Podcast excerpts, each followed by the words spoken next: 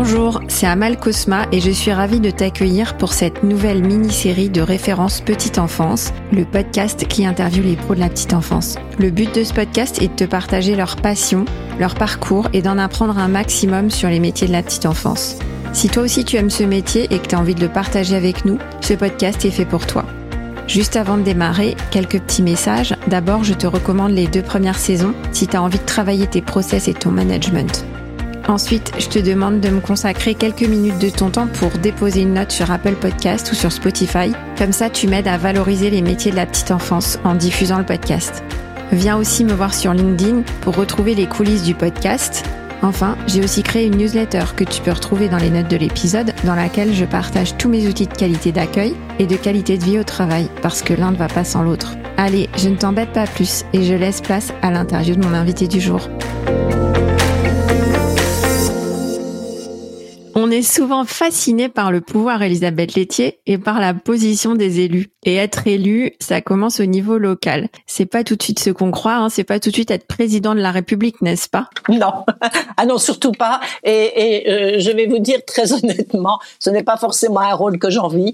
Et je, je trouve que le plus beau des mandats, franchement, le plus beau des mandats, c'est celui d'élu local parce que c'est celui grâce auquel vous êtes en prise directe avec le quotidien, avec la réalité et avec les gens. Je comprends. Et c'est quoi euh, être élu à la petite enfance? Parce que vous avez été élu, mais surtout vous avez été élu à la petite enfance. Euh, c'est quoi le rôle de l'élu? Sa marge de manœuvre? Qu'est-ce qu'il peut faire? Qu'est-ce qu'il peut pas faire? On fantasme peut-être euh, beaucoup nous sur sur ce que peuvent faire les élus. je pense que vous fantasmez beaucoup. Alors je vais faire redescendre tout de suite, au moins d'une marche, hein, au minimum, vos auditeurs et nos auditeurs comment devenir un élu euh, Le parcours, bah, il n'y a pas de parcours. Je vais dire ce qu'il faut au départ, c'est s'intéresser à la vie de votre cité, se faire remarquer, alors de préférence en bien, hein, façon positive, voilà. Euh, alors ce peut être euh, par des assister à des réunions publiques avec le maire qui, qui, est là, des, des, des, manifestations dans votre quartier, je sais pas moi des fêtes, la fête des fleurs, la fête de tout ce que vous voulez. Ce peut être également par le biais associatif.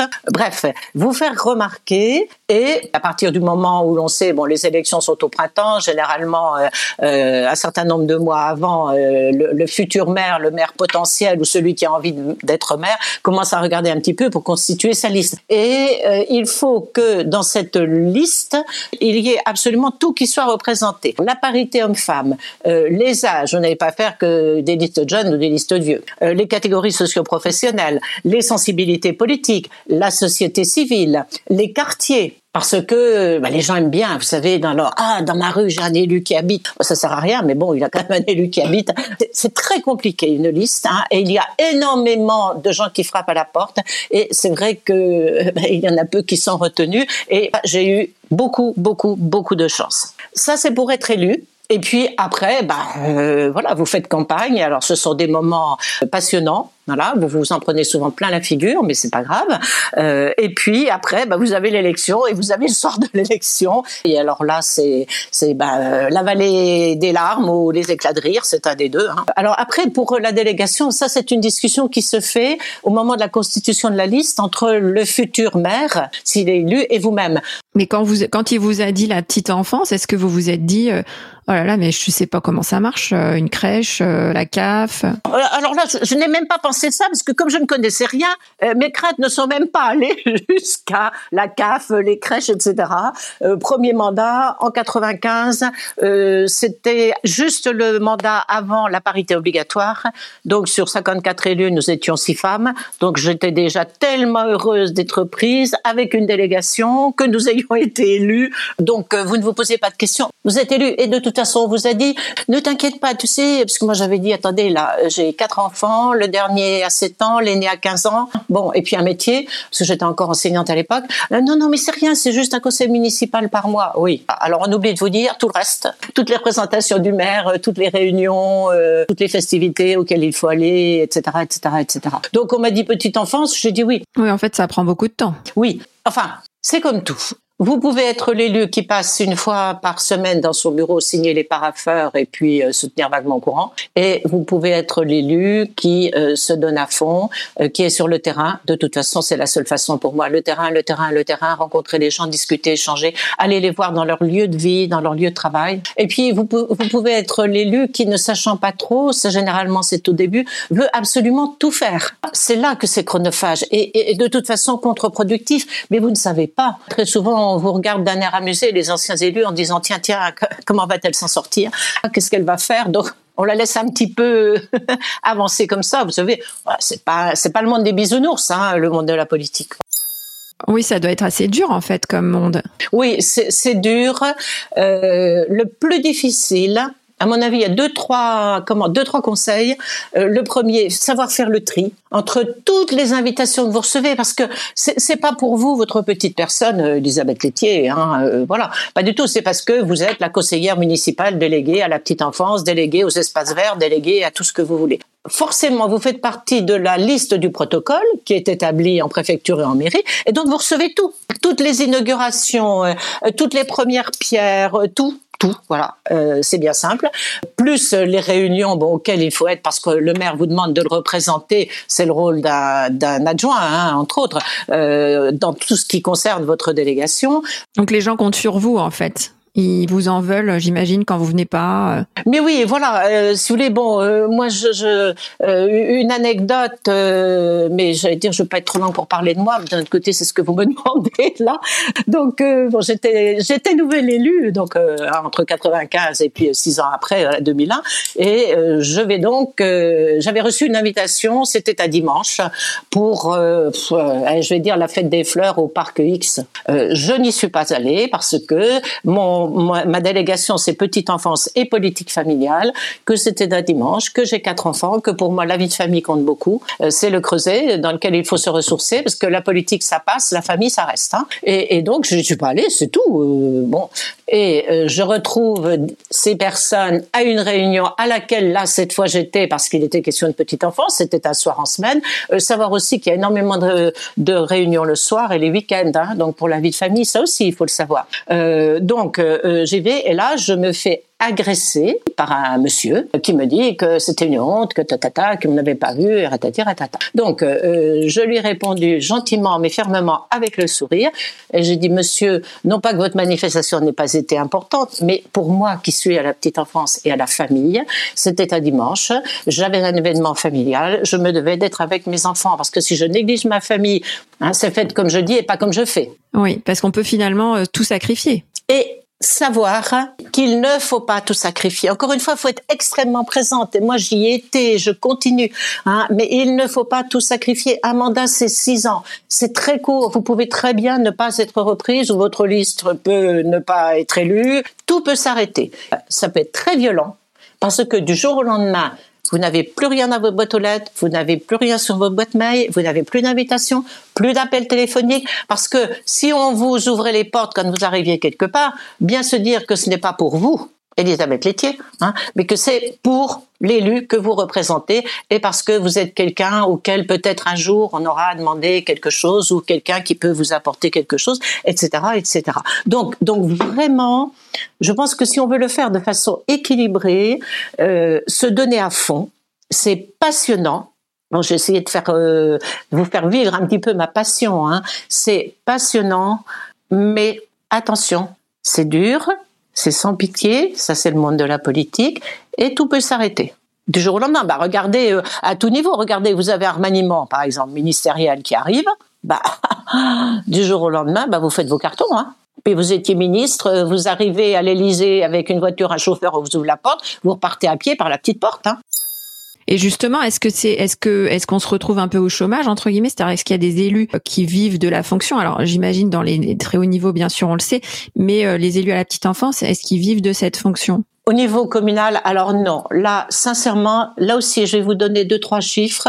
Je pense qu'il y aurait une vraie réforme à faire sur euh, le rôle et les indemnités, parce que donc on a dans certains cas des indemnités, je vais vous donner quelques chiffres, hein, d'élus, euh, parce que euh, on est obligé de garder une profession. Parce que, encore une fois, de toute façon, tout s'arrête un jour ou l'autre. Donc, vous êtes bien obligé de garder une profession, sauf si par ailleurs vous avez des revenus, euh, voilà, qui vous permettent de vivre sans travailler, ce qui est quand même pas le cas de tout le monde. Hein.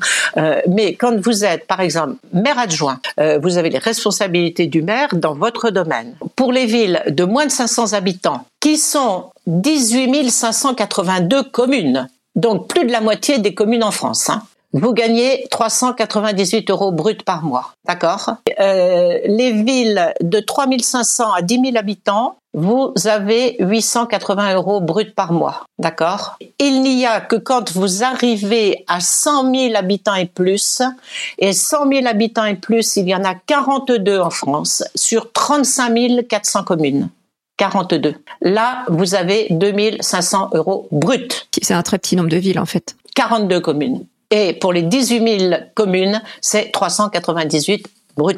Donc, non, on n'en vit pas. Et il ne faut pas le faire pour cela.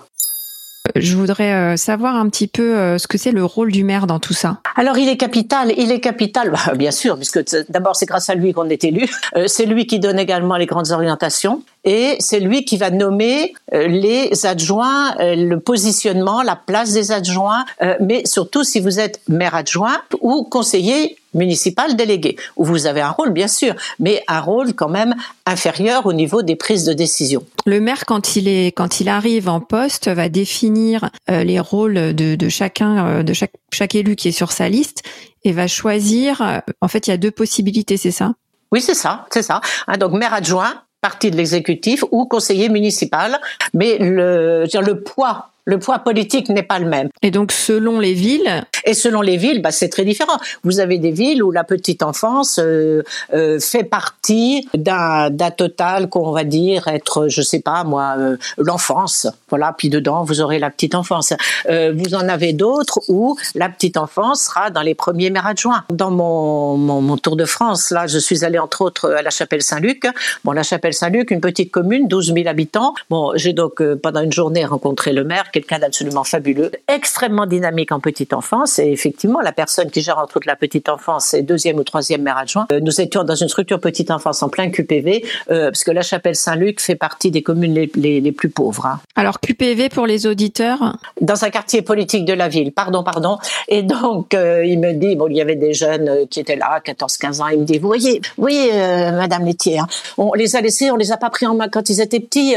Alors, je dirais pas que c'est trop tard maintenant pour faire quelque chose avec eux, mais, mais, mais quand même, ça va être nettement plus difficile. C'est pourquoi moi, je mise tout dans la, sur la petite enfance, la petite enfance, la petite enfance, la petite enfance. Et il fait des choses fabuleuses. Ah, c'est merveilleux pour nous ça. Ah, c'est du pain béni. Hein. Euh, il, il, a imaginé euh, des, des dispositifs qu'il a mis en place pendant les vacances d'été, euh, à titre bénévole bien sûr, pour permettre aux enfants qui n'ont fréquenté aucune crèche, aucune halte garderie, de venir, alors dans les crèches, pas dans les écoles, puisque les écoles sont fermées, mais juste avant d'entrer en maternelle, pour les familiariser avec la vie euh, en collectivité, etc. Et, vraiment, et avec des moyens euh, qui sont les moyens actuels. Hein dont on a parlé. Ce que ce que je comprends, c'est que le maire a un rôle euh, vraiment très important. Il, peut vraiment faire de la petite enfance une priorité, ou alors euh, vraiment ne pas la mettre au cœur de son mandat. Euh, D'autant que ne pas oublier que à ce jour, la petite enfance est une compétence facultative pour les maires, pour tout le monde d'ailleurs. Personne, aucun élu n'est obligé de construire une structure d'accueil ou d'accueillir une maison d'assistant maternel ou de mettre un relais petit enfant. C'est facultatif. C'est fou. Ah, c'est complètement fou. Heureusement, les élus s'en emparent, puisqu'encore une fois, 70% en gros des structures sont gérées par les villes, sans compter les subventions qu'elles accordent aux associations, les places qu'elles peuvent réserver dans des structures euh, gérées par euh, des groupes euh, privés à but lucratif. Donc voilà, tout cela. Mais aucune obligation. Et j'imagine que ça fait partie des discussions, on va, on va en parler dans le prochain épisode, que ça fait partie des discussions, notamment sur le service public de la petite enfance. Bien sûr. Écoutez, en tout cas, Elisabeth, moi j'ai appris énormément de choses sur euh, le monde des élus euh, dans cet épisode et je résumerai euh, ce que vous avez dit en trois points. Pour être élu, c'est se faire remarquer en bien, bien sûr, s'investir dans le milieu associatif et représenter quelque chose pour avoir un rôle et une place, un intérêt, une légitimité sur sur une liste, c'est-à-dire on, on représente quelque chose sur la commune. Ce que j'entends dans votre discours, c'est vraiment l'accomplissement personnel, la passion pour le bien commun On fait pas ça pour pour pour l'argent, pour le salaire ou quoi que ce soit, mais vraiment pour le bien commun vous nous avez aussi mis en garde sur le risque de se brûler les ailes. Euh, c'est un investissement qui peut être très chronophage et, nous prendre euh, aux tripes et euh, tout peut s'écrouler du jour au lendemain. Donc, vous nous avez conseillé, si jamais on a envie d'être élu, de, de, vraiment faire la part des choses. Et vous avez aussi appelé à la fin de cet épisode à rendre la petite enfance une compétence obligatoire et non plus facultative que quelqu'un euh, doive s'en saisir. Donc ça, j'imagine, euh, j'espère que les réformes à venir vont euh, attribuer la compétence de la petite enfance. Et maintenant, Elisabeth, on va passer à l'épisode 4. Allez, c'est parti.